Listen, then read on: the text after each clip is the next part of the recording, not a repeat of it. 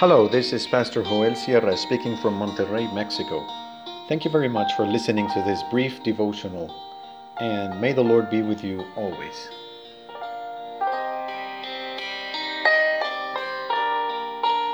Love's Invitation.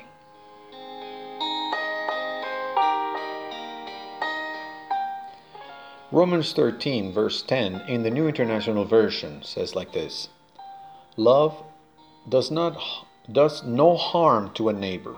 Therefore, love is the fulfillment of the law.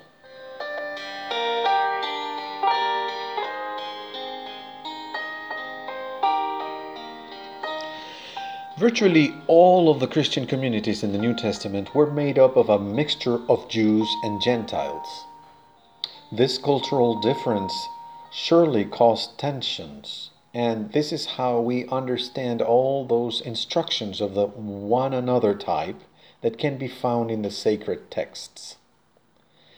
The sharing together in the same church invited the ones to learn from the others and to keep a humble attitude, just like that of the Lord Jesus.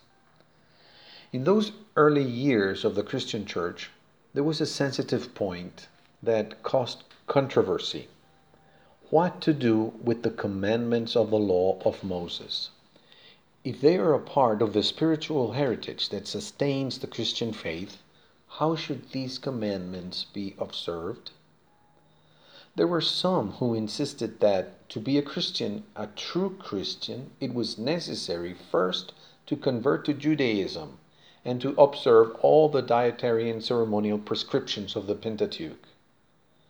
Surely, in the church in Rome, they also had these discussions. For this reason, the teachings of the Apostle Paul in Romans take on a special meaning.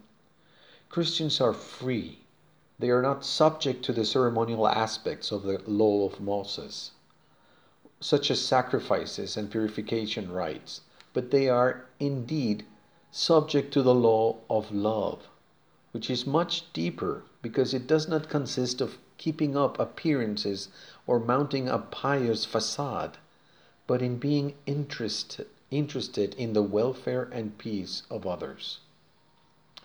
So, the law of love challenges us to enter into an authentic dimension of relationships. Love's invitation to us is to actively engage in the blessing of our brothers and sisters. It is not about becoming more religious, but about becoming kinder. Those of us in the church run the risk of thinking that we are already good, that we are better than others, and that has been very, very harmful to us.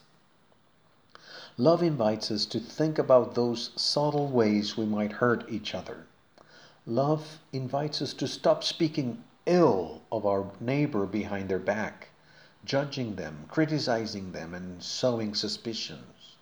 Instead, love invites us to speak well of others, even if they are not present, to always think about the good. He, it invites us to get closer to those who are alone and offer them our friendship. It is an invitation to broaden the heart, to invite in more brothers and sisters in Christ, more friends who need a little kindness, a kind word. The invitation of love is the invitation to help willingly at home or wherever we are, without uttering a complaint or making an unpleasant gesture, or without living it for later. Love invites us to pick up the phone and call a relative or a friend before the end of today.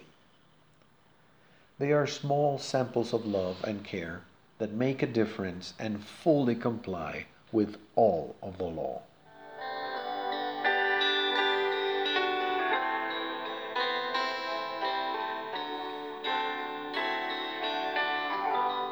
Let's pray.